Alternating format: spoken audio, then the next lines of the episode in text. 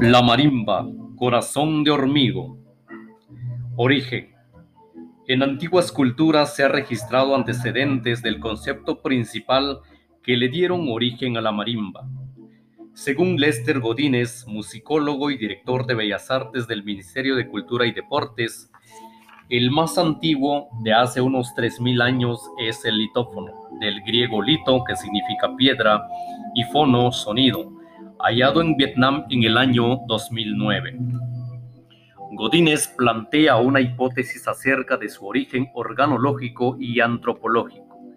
Del mismo modo que la trompeta o el corno provienen del uso del cuerno y el tambor del empleo de un tronco de madera hueco, así también la marimba debió surgir del concepto de agrupar tablillas para producir sonidos. El balafón, un instrumento africano que evolucionó de este concepto, presumiblemente llegó a América con el arribo de esclavos de este continente durante la colonia. Otra hipótesis es la del historiador Mariano López Mayorical, quien hace referencia al vaso de Ratín Lichul encontrado en Alta Verapaz, donde se observa la figura de un maya que carga un objeto con líneas que parecen teclas, pero no hay evidencia de que se trate de nuestro instrumento musical. Según Armando Hernández, director de la marimba de conciertos del Palacio Nacional de la Cultura, en Guatemala el uso de una marimba de tecomate se registra durante la inauguración de la Catedral de Santiago de los Caballeros en 1680. A mediados del siglo XVIII, los tecomates fueron sustituidos por cajones de resonancia hechos con maderas de ciprés o cedro, siempre apoyada en el suelo.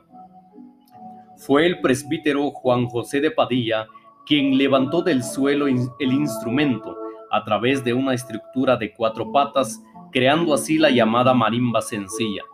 Su aporte fue trascendental, asignándole una personalidad e identidad únicas que la definen como auténticamente guatemalteca.